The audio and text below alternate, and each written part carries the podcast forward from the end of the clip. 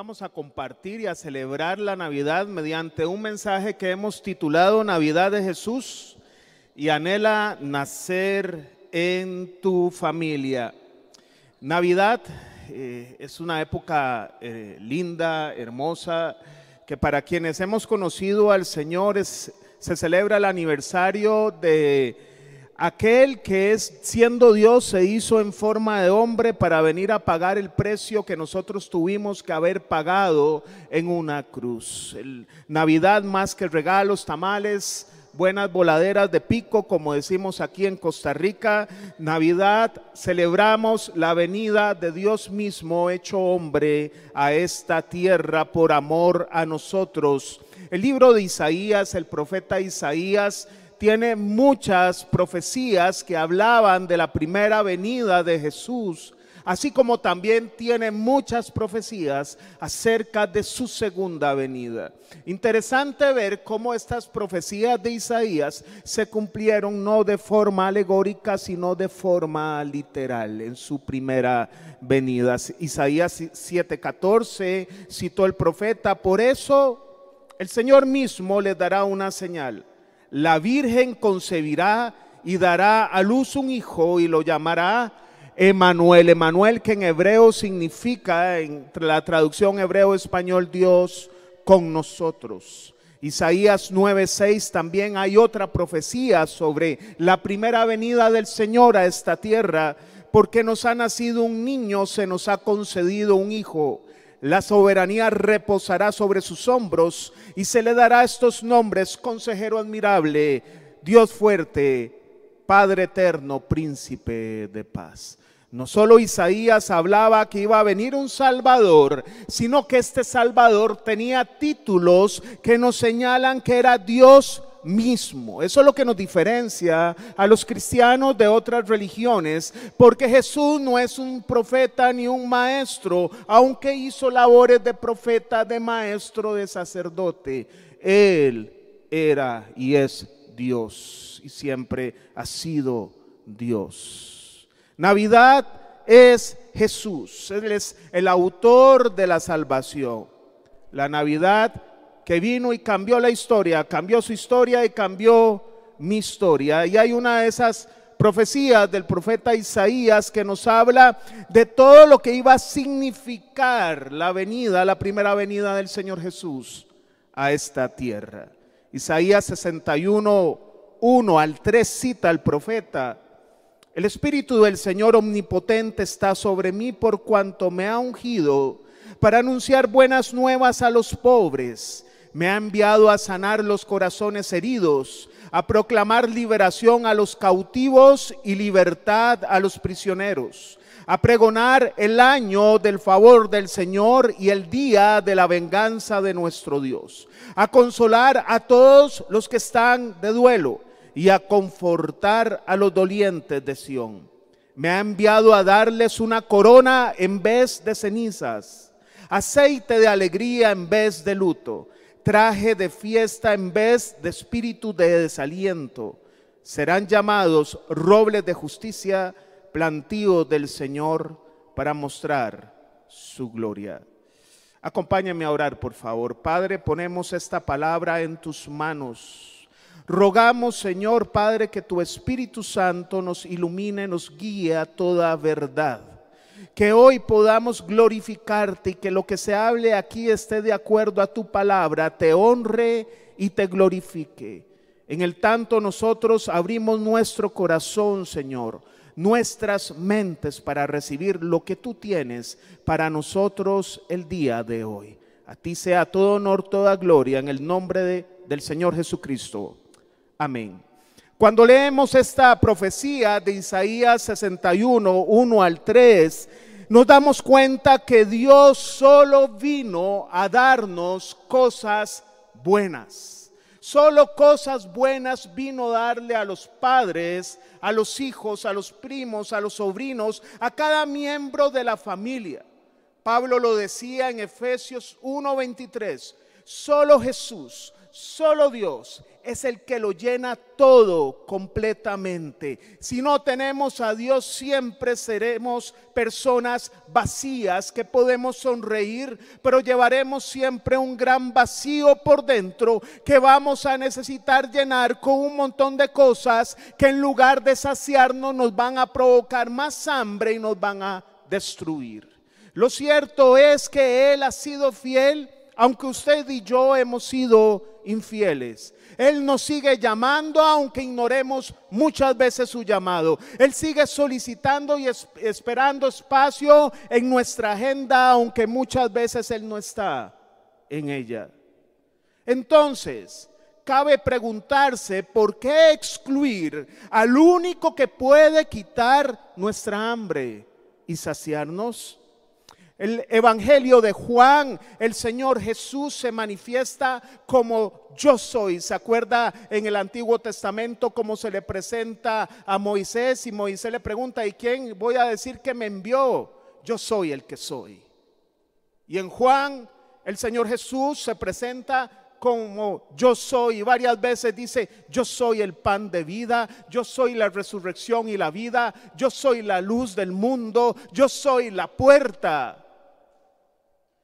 Porque ese yo soy nos indicaba que Jesús no solamente era el enviado por Dios, sino que era Dios mismo. Felipe le dice a Jesús, muéstranos al Padre. Y Felipe y Jesús le dice, ¿cómo es eso, Felipe? Muéstranos al Padre. El Padre y yo, uno somos. El que me ha visto a mí, ha visto al Padre. En Juan 6:35, 6:48 y 6:51 hay un yo soy que quiero hablarle hoy de forma introductoria. El Señor dijo en Juan 6:35, yo, yo soy el pan de vida, declaró Jesús. El que a mí viene nunca pasará hambre y el que en mí cree nunca más volverá a tener sed. El verso 48 vuelve a decir, yo soy el pan de vida. Y el verso 51 vuelve a decir, yo soy el pan vivo que bajó del cielo, y si alguno come de este pan, vivirá para siempre. Entonces el problema que vivimos hoy en el mundo y en la iglesia no es un problema de pan, es un problema de hambre. Porque por alguna razón se ha perdido el hambre por el Señor. Y se lo explico. Usted ahorita va a un mall y estaba arrotado. Se lo digo porque yo trabajo en una agencia bancaria en un mall. Y hay que ver el montón de gente que hay ahí. Y ayer decía que vi un restaurante que para entrar había una fila aproximada de 30 metros. Sin embargo, lastimosamente, en las iglesias, a pesar de que es culto eh, reducido por tema de pandemia, cuesta que se llenen los campos en los links. Entonces, ¿qué es lo que está pasando? A mí me, me, pone triste que el mundo no quiera nada de Jesús, pero que la iglesia esté indiferente y no tenga hambre por el pan de vida, eso sí hace encender todas las sirenas. Porque lo que dice es que la venida del Señor está cerca. Porque en Mateo 24 el Señor Jesús, una de las señales de los últimos tiempos, es que el amor de muchos creyentes se iba a enfriar. No es un tema de pan, hay abundantemente. Es un tema de hambre por él. Ahora todo lo justificamos con la pandemia. Yo le doy gracias a usted que llenó este culto. Le ganaron a los del sábado por goleada. Ahora todo lo justificamos con la pandemia. Pero en los moles no hay pandemia, en la calle no hay pandemia, en los restaurantes no hay pandemia. Parece ser que el único lugar pandémico es la iglesia. Decimos, no, en la iglesia no, porque es que eh, pues usted sabe que por este tema del COVID la iglesia no, pero yo me los topo. y les doy el color, qué pena. Voy y los saludo y le digo, ¿y cómo estás? No te he vuelto a ver. Varios he visto donde, donde trabajo. Entonces nos arriesgamos a un montón de cosas, pero entonces no es un problema pandémico, porque si usted toma todas las medidas y se atreve a ir a un lugar lleno, ¿por qué no va a venir a la iglesia cuando hay casi dos metros de distancia? Cuando hay alcoholito, cuando le toman la temperatura, ¿qué diferencia hay? Es un tema que se ha perdido el hambre. Dios hizo al ser humano para que no sea una persona sola. La hizo para que viviera en familia. El Señor hizo el hombre y en Génesis cita que el Señor dijo, no es bueno que el hombre esté solo. Yo paso casando a todo el mundo de 25 para arriba. Les paso diciendo, a Saad la pulsía de verdad. Se cumplió, gloria a Dios. Y tiene la macha a la par. Y ahí estamos trabajando con algunos que no voy a mencionar para no sonrojarlos. Pero si el Señor dijo, no es bueno que el hombre, el ser humano, la mujer no esté solo, es porque no es bueno. Después dijo, y dejará el hombre padre y madre, se unirá a su mujer y los dos serán un solo ser. Eso lo dijo en Génesis, lo dijo en Mateo 19 y está escrito por el apóstol Pablo en Efesios 5. Y el Señor, al, instituir el matrimonio, crea también la familia. Y en una familia, la familia de Abraham, le dijo, en ti van a ser benditas todas las familias de la tierra. De un hombre Dios le dio compañía, la compañía idónea, la consejera idónea, la esposa. De ahí formó una familia y las familias formaron sociedades y las sociedades formaron naciones. Entonces quiere decir que si el mundo está enfermo es porque la sociedad está enferma, porque la enfermedad está en las familias y porque los matrimonios también, no en general, están muy enfermos. Y esa enfermedad se llama la exclusión de Dios. Usted y yo podemos venir y congregarnos siempre en la iglesia pero no tener a Jesús en la casa el resto de los días de la semana. Yo siempre digo que cuando nosotros venimos y adoramos aquí al Señor, como la última canción que es preciosa, que nos muestra que Él está en su trono, que nosotros tan pequeños hay de nosotros, que vemos al Señor, pero eso se llama gracia. Nos hizo aceptos delante del Padre y podemos entrar al trono de la gracia las veces que queremos. Lo que sucede es que no lo hacemos muchas veces. Él nos acercó a nosotros para que podamos estar llenos de Él y poder tener una vida victoriosa en contra del pecado y en contra del mundo y en contra de Satanás. Tenemos que aprender a incluir a Dios en la familia. Y cuando leía o cantábamos esta canción, yo siempre me hago la pregunta a mí, eso es algo personal. ¿Esto que estoy cantando lo viví en la semana? ¿Lo viví?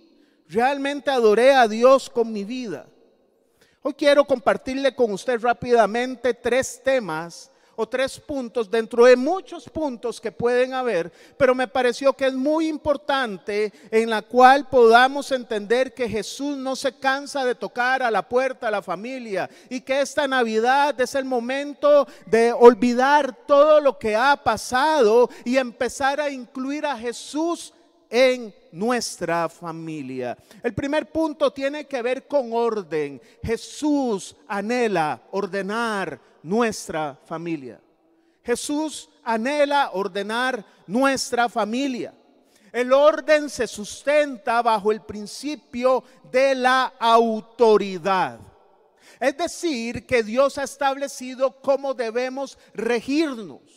Pero el ser humano ha decidido tomar otro, otro tipo de ética que dice todo es bueno según lo que yo considere que es bueno y nadie se meta dentro de mi ética individual. Pero eso no es lo que dice la palabra. Dios es lo que ha establecido que es bueno y nosotros tenemos que someternos a lo que Dios así ha establecido. Colosenses 1:16, hablando de Jesús, desde el verso 15 que dice que Él es la imagen visible del Dios invisible, dice que por medio de Él fueron creadas todas las cosas en el cielo y en la tierra, visibles e invisibles, sean tronos, poderes, principados o autoridades, todo ha sido criado por Él y para Él su familia y mi familia fue criado por Él y para Él. Y la familia debe reflejar que fue criada por Jesús y para Jesús. La fuente de la autoridad siempre será Cristo. La fuente de la autoridad siempre será la palabra de Dios. Él es el verbo, dice el evangelista Juan. Él es la autoridad suprema, aplicable a la convivencia matrimonial, a la crianza de los hijos. Y está sobre la psicología, sobre el pensamiento humano, sobre cualquier herramienta que usted puede utilizar si primero acudió a la palabra de Dios. A veces no sabemos todos los tips de crianza para los hijos, pero no nos sabemos los versículos bíblicos que hablan de crianza de hijos. Y ahí es donde empieza el problema, porque queremos darle solución humana a cosas que solo tienen solución espiritual. Padres sujetos a Dios, relacionados entre ellos bajo un principio de amor y sujeción, actuando como un solo equipo en un mismo sentir, hará la formación de hijos obedientes, sumisos, que respeten la autoridad y sean exitosos porque Dios va con ellos. Papá y mamá tenemos que ser un solo equipo, que nos vean como uno solo los hijos, pero lastimosamente a veces llega un hijo y pide permiso a mamá y mamá le dice que no, pero como papá es bien alcahueta, se va donde papá y le dice sí, después discute papá y mamá porque el hijo uno dice que sí, el otro dice que no y el hijo se los baila. Nos quitamos la autoridad del uno al otro y en lugar de vernos como figuras de autoridad nos ven como un chiste. Porque no trabajamos en un mismo sentir, como un solo equipo. Siempre trato de decir la frase que Dios ahora es la moda que nosotros somos amigos de sus hijos. Sea amigo, pero ese no es su rol principal. Su rol principal es ser papá y mamá. Y más que hacer amistad con los hijos, que es importante, usted tiene que entrenar a sus hijos para que sean buenos seres humanos e hijos de Dios. Que no se avergüencen de Él en tiempo donde mucha juventud se avergüenza de decir que son cristianos porque lo consideran antiguo, anticuado y fuera de lugar hoy. Necesitamos criar en nuestra casa hijos valientes. Y para que haya autoridad y conocer la figura de autoridad y el concepto de autoridad, necesitamos al menos cuatro cosas. Primero, humildad para tener un corazón corregible, enseñable, que se deje enseñar. Segundo, sumisión para reconocer la autoridad. Tener, tercero, conocimiento para entender que cada miembro de la familia tiene roles y los roles no son iguales. Y cuarto, obediencia, porque las bendiciones de Dios te van a alcanzar si hay obediencia. Lastimosamente, en nuestra vida hemos visto cuadros donde los hijos mandan en la casa donde llega papá y mamá y dice vamos a ir a comer a un lugar y la mamá quiere ir a comer, qué sé yo, mariscos y de repente dice yo no como eso el hijo, entonces dice no vamos a ir porque el hijo es el que tiene que decir dónde van a ir a comer.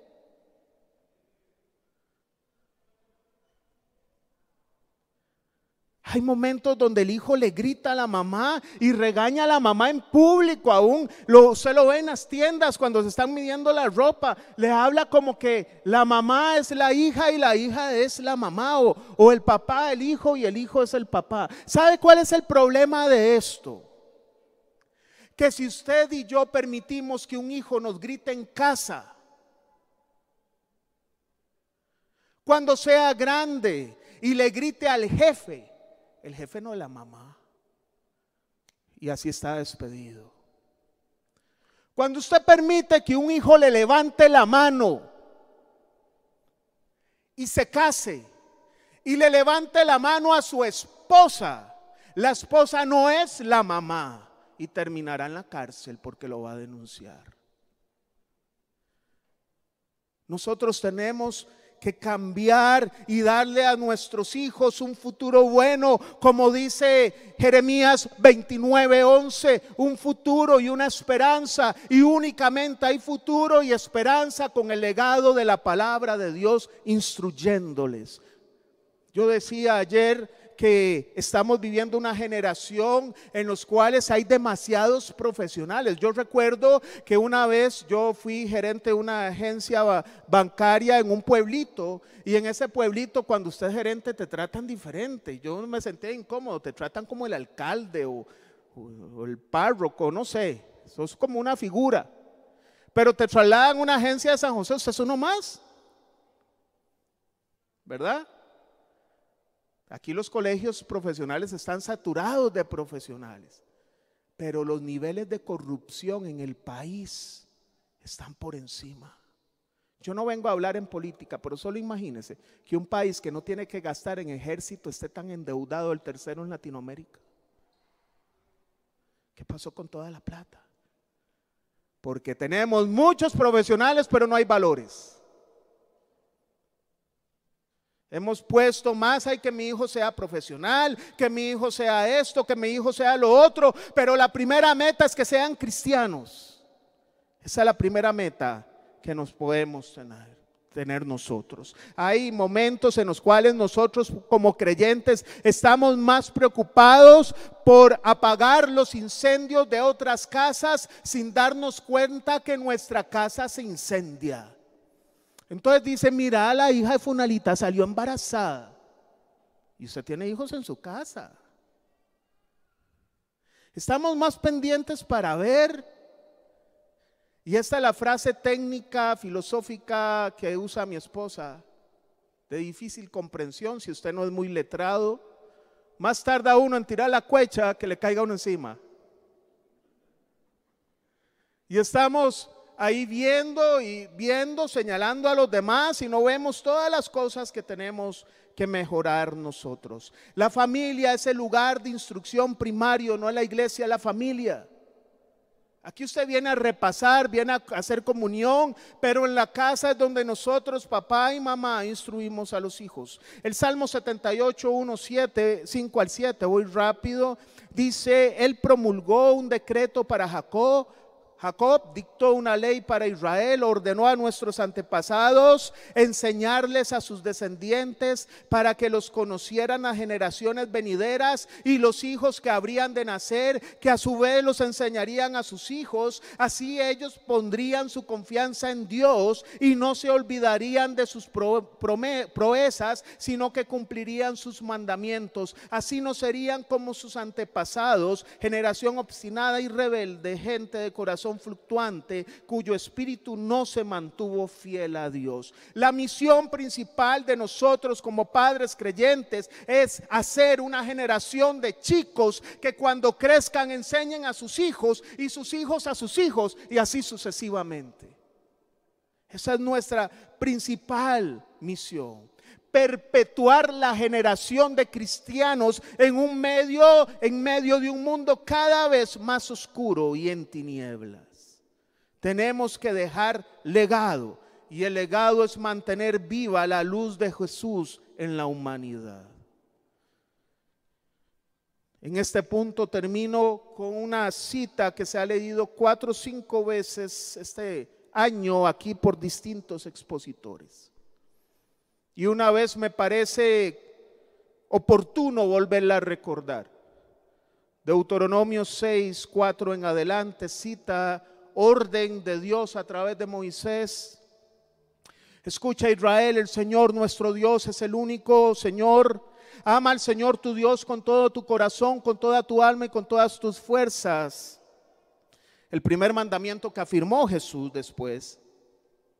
Grábate en el corazón estas palabras que hoy te mando Incúlcaselas continuamente a tus hijos. Háblales de ellas cuando estés en tu casa y cuando vayas por el camino, cuando te acuestes y cuando te levantes. Átalas a tus manos como un signo, llévalas en tu frente como una marca, escríbelas en los postes de tu casa y en los portones de tus ciudades. Lo primero que le dice el mensaje antes que a los hijos está dirigido a los padres. Y lo primero que le dice a nosotros los padres es que nos tenemos que grabar la palabra de Dios porque usted no puede transmitir algo que usted no se ha grabado en su corazón porque no hay credibilidad. Lo segundo que le dice es, átalas a tus manos, a las manos. Quiere decir que todo lo que hagamos sea congruente con lo que enseñamos en la casa. Lo tercero dice, llévalas en tu frente, que nuestros pensamientos estén cautivos a la obediencia a Cristo Jesús, como lo dijo el apóstol Pablo. Y lo último que dice es, escríbelas debemos, papá y mamá, ser los evangelistas de nuestra casa. Meterles la palabra hasta por las orejas desde que son pequeños. Todo es modelar a Cristo en casa. ¿Sabe cuál es el tema? Que nuestros hijos nos ven. Que nuestros hijos no los podemos engañar que nuestros hijos pueden decir, papá, ¿por qué usted me dice que no tome si usted toma?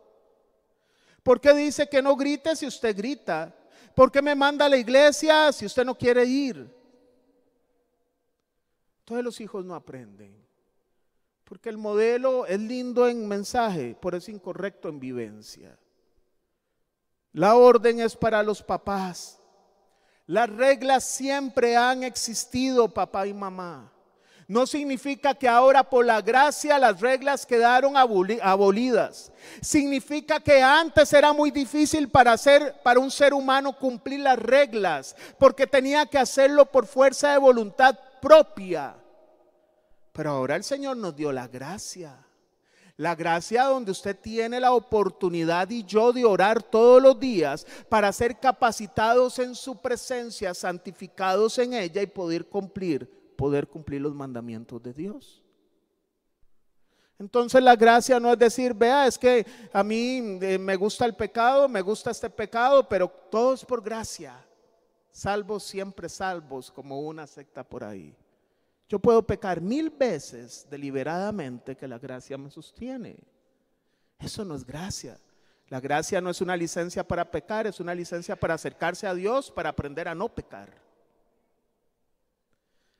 Yo decía ayer, ¿qué va a pasar el día cuando nos ponga con José? ¿Se acuerda de José? Cuando pongan con Robert y José ahí y Dios diga, diga, a él si pudo. Vea, una mujer hermosa se le desnudó y salió huyendo de la tentación. Vea que en la cárcel fue injuriado y él estuvo ahí fiel, orando. Vea todo lo que él pasó y esperó la promesa muchos años.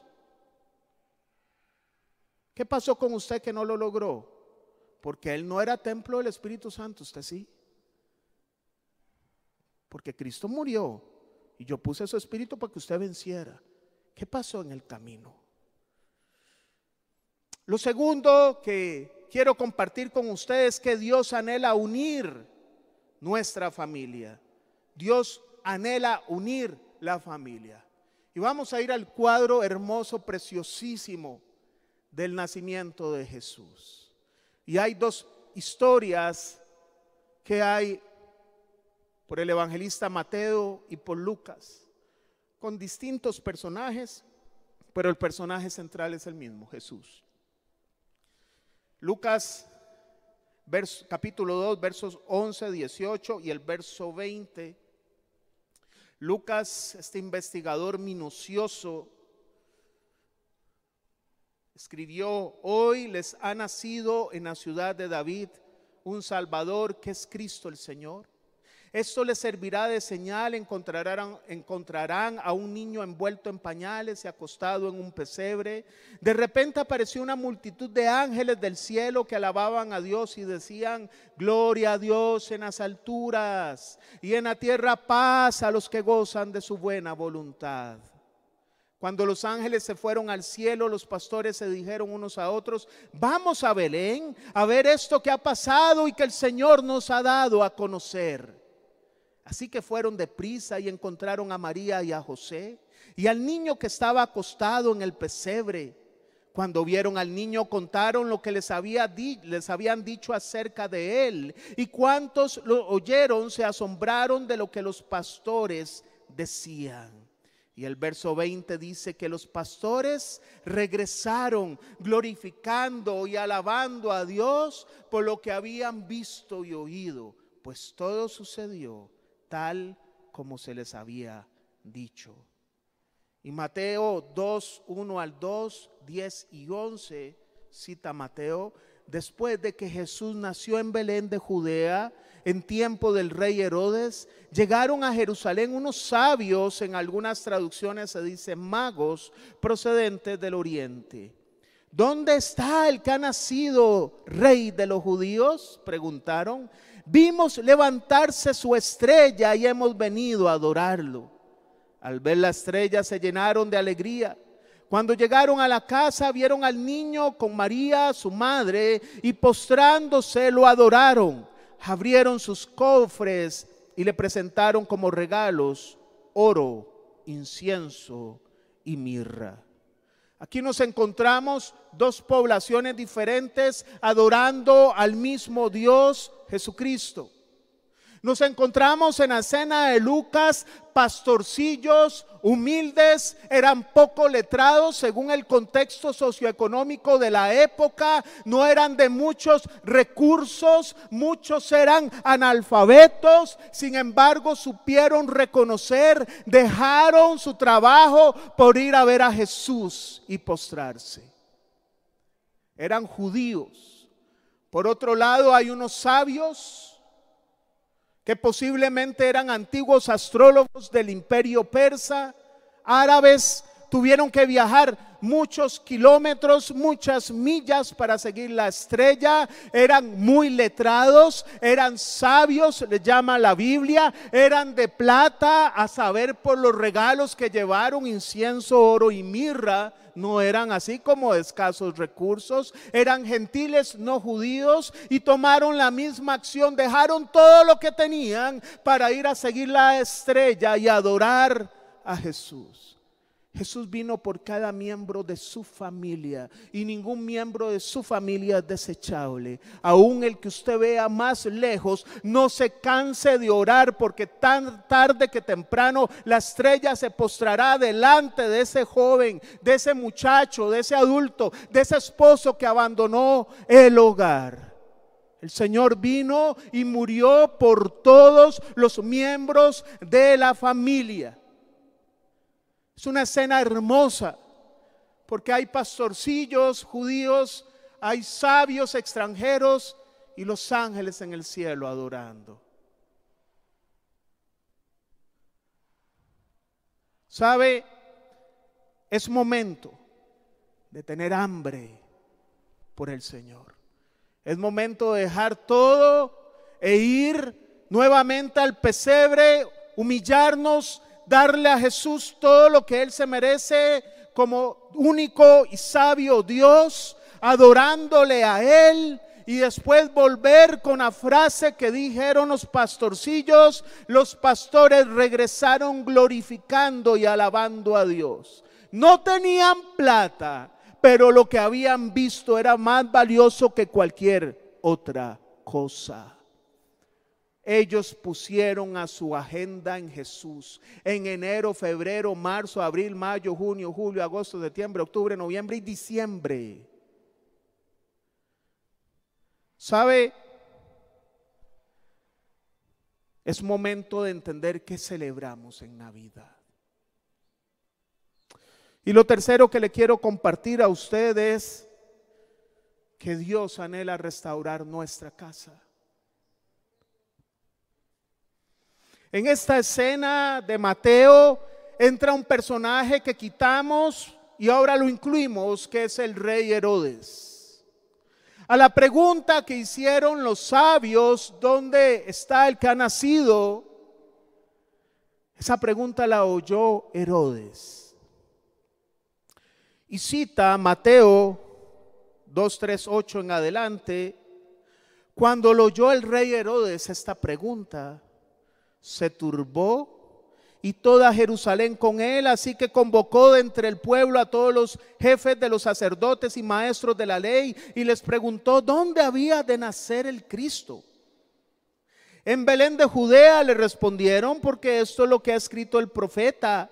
Pero tú, Belén, en la tierra de Judá, de ninguna manera eres menor entre las principales de Judá, porque de ti saldrá un príncipe que será el pastor de mi pueblo Israel. Luego Herodes llamó en secreto a los sabios y se enteró por ellos del tiempo exacto que había aparecido la estrella. Los envió a Belén y les dijo, vayan, infórmense bien de ese niño y tan pronto como lo encuentren, avísenme para que yo también vaya y lo adore. Herodes majetón, lo que quería era matarlo.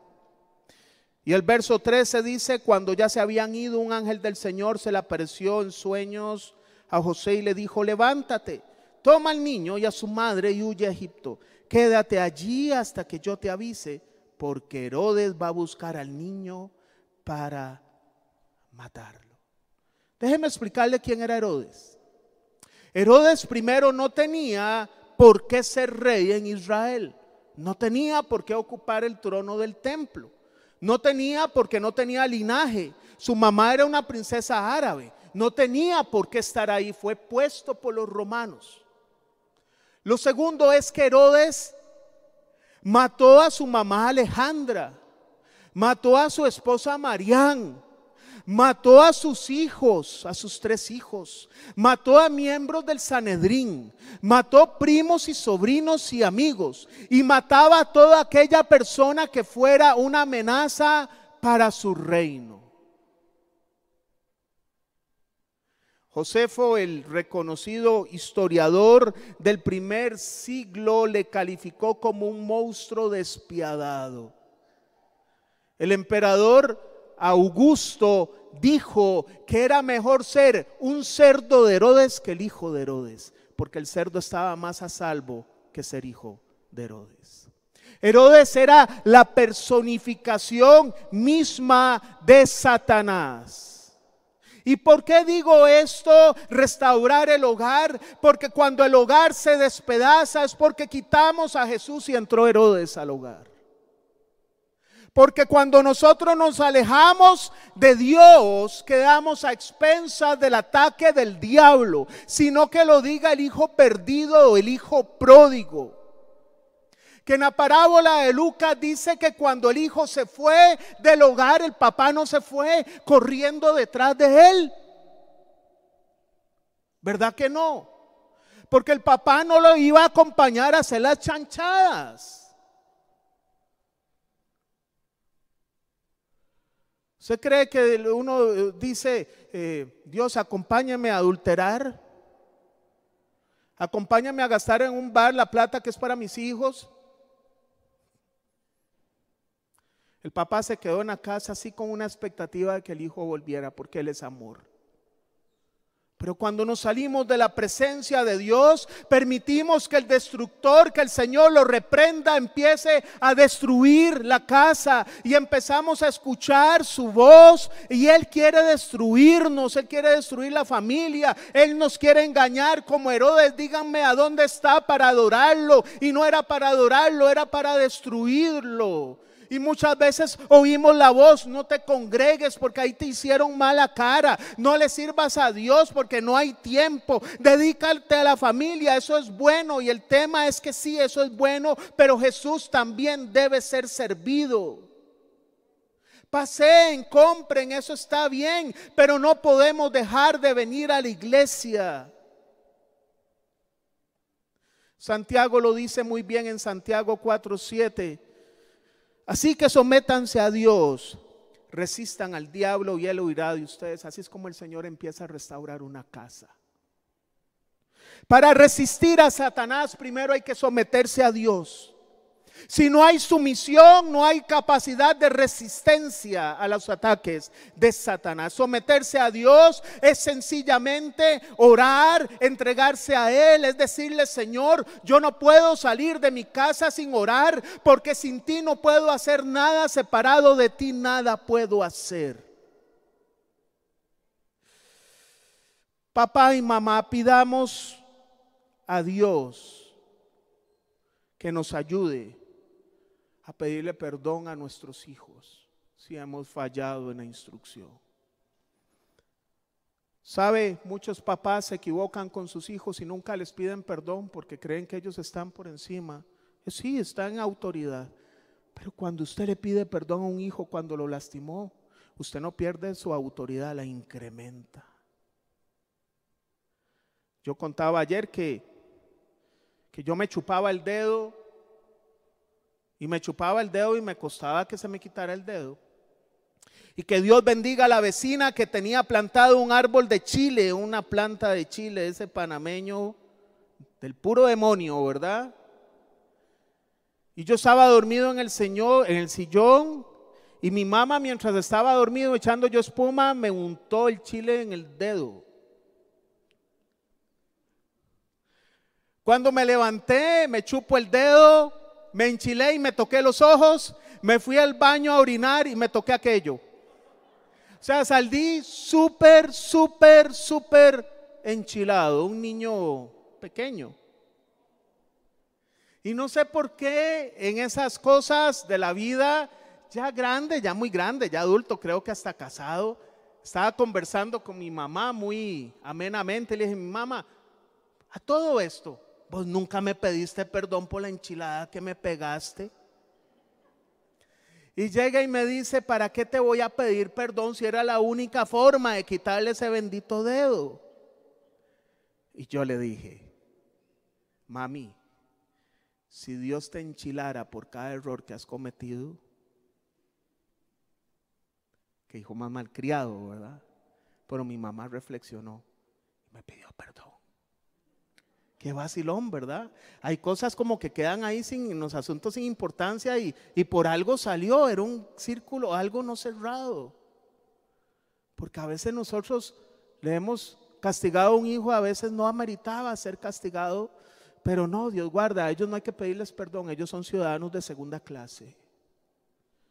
Pidamos perdón cuando el hijo pródigo regresó a la casa, el padre lo vio y él llegó, dice, dame trabajo como un jornalero. Pero el padre en su interior dijo, usted no es jornalero, es mi hijo. Maten el becerro más gordo, pónganle el atuendo más bonito, pónganle un anillo en su dedo porque este es mi hijo que se había perdido y ahora es amado. ¿Cuántos hijos no van a casa por temor a papá y mamá porque se equivocaron? ¿Por qué no los abraza? ¿Por qué no les dice? Porque ahí es donde entramos, entra Jesús al hogar. Termino con esto. Hay dos escenas en la Biblia, una la habló el pastor Ricardo Salazar la semana anterior, que tienen que ver con agua, tempestad y barca. En una de esas escenas, cuentan los evangelios, que el Señor Jesús le dice a los eh, discípulos, vengan y vamos al otro lado del lago, el Señor, la instrucción fue de Jesús. No es que ellos quisieron irse. Jesús les dijo, se montan en la barca, empieza la tempestad, empieza el mar embravecido. Ellos como expertos marineros, porque muchos de ellos eran marineros de profesión, sabían que la cosa estaba fea. Pero alguno de ellos se acordó que Jesús estaba en la barca y lo despertó. El Señor reprendió el viento, el mar se calmó y llegaron al otro lado, donde Jesús prometió que iban a llegar. Mismos elementos, otra época, otra escena, Dios le dice a Jonás, vaya a Nínive porque voy a destruir a esta, a esta tierra, pero si se arrepienten a través del mensaje que vas a llevar, yo los perdonaré. Jonás toma una barca, pero él quería que Nínive fuera fulminado porque no tenía un corazón como el de Dios. Y en lugar de irse a Nínive, se fue a Tarsis, al lado contrario. Vuelve de nuevo el viento, vuelve de nuevo el, mar embravecido, pero esta vez Jesús no estaba en la barca y lo echaron al mar. Y hasta que lo echaron al mar, el mar se calmó. La pregunta es, ¿en la barca de tu familia está Jesús o no está Jesús? Cuidado si no está Jesús porque puedes terminar en el agua. Me decía una, un señor, ¿qué hago? ¿Qué hago con mis hijos? Ya ellos no tienen remedio, ya están muy grandes, el árbol está torcido. Yo lo veo a los ojos y le digo, tienes toda la razón. Los expertos dicen que de 0 a 5 años se corrija a un hijo y se le enseña disciplina. A veces nos agarra muy tarde. Pero sabe que la palabra de Dios es pan, uno lo come, qué rico. La palabra de Dios es luz, pero la palabra de Dios también es martillo que quebranta la piedra y también es espada que atraviesa. Si ellos no aprendieron con, con la luz y con el pan, Dios va a usar el martillo y la espada. Va a doler, pero van a ser salvos. No, deja, no deje de orar. Así como a Jonás se lo tragó un pez y volvió al lugar que Dios le dijo. No importa lo que use, siga orando para que Dios los traiga, aunque sean hechos pedazos, pero Dios los hará nuevos. No hay que orar. Póngase de pie, por favor. No hay que dejar de orar. Dije, no hay que orar. Diablo, te reprendo. ¿Sabe? Hoy deseo que usted no piense si lo hizo mal o lo hizo bien. Hoy le desafío a que usted y yo podamos desde hoy hacia adelante construir una nueva historia en nuestra casa.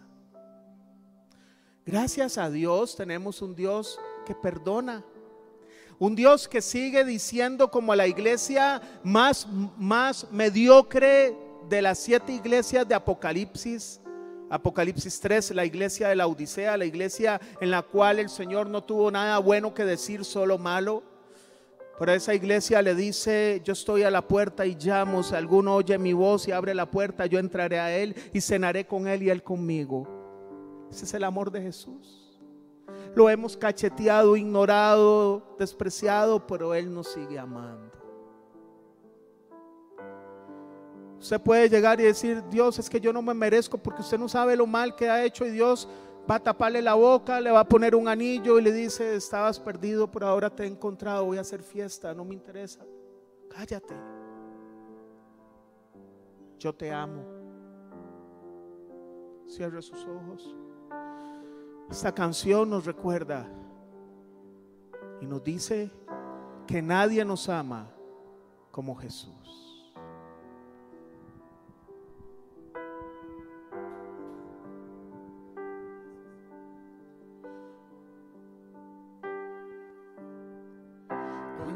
Esperado este momento. Cuánto he esperado que estuvieras así.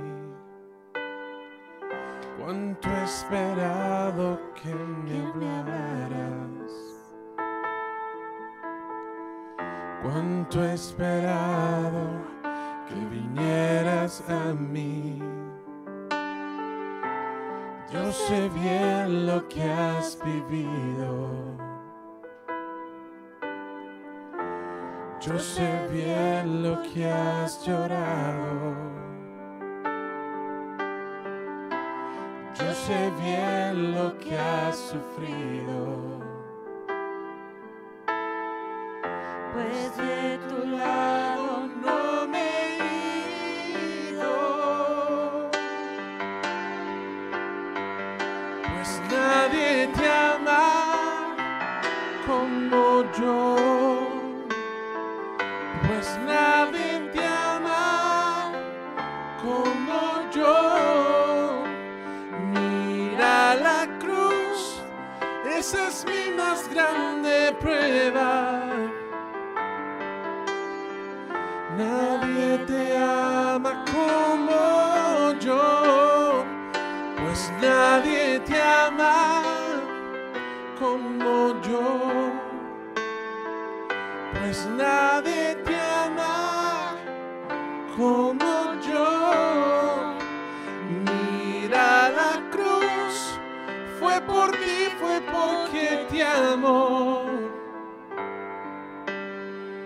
Nadie te ama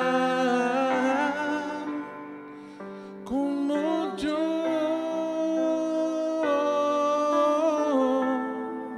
Le animo para que usted en su burbuja pueda abrazar a su familiar que está a la par. Y usted sea el instrumento de Jesús para recordarle a esa persona que es muy amada. Y que usted pueda decirle, botarse todo el traje del orgullo. Y pueda decirle, te amo, te amo. Y si lo hiciste mal, diga, perdón, perdóname. Pero aquí está mi amor para ti. Si usted está con su hijo, con su cónyuge, cuando decimos esto, avergonzamos a Satanás, como cuando Herodes fue burlado también. Dígale, te amo. Vamos a empezar nuevamente, pero vamos a incluir a Jesús. Ya no vamos a hacer como la tradición que meten a Jesús en el pasito el 24 a la medianoche. Vamos a tener a Jesús los 365 días de la semana. Y el Señor hoy te vuelve a recordar, nadie te ama como yo. El Señor te vuelve a recordar lo que está escrito con amor eterno te ha amado, por eso te he extendido mi misericordia. Por eso el Señor te dice nuevamente, vengan a mí los que están cansados y cargados y yo los voy a hacer descansar. El Señor nuevamente nos recuerda y nos dice, el que viene a mí yo no le echo fuera. No importa lo que hiciste, nadie te ama como yo. Nadie. Padre, gracias por tu palabra. Bendice esta gente linda, hermosa. Llévalos con bien en el nombre de Cristo Jesús. Dios les guarde.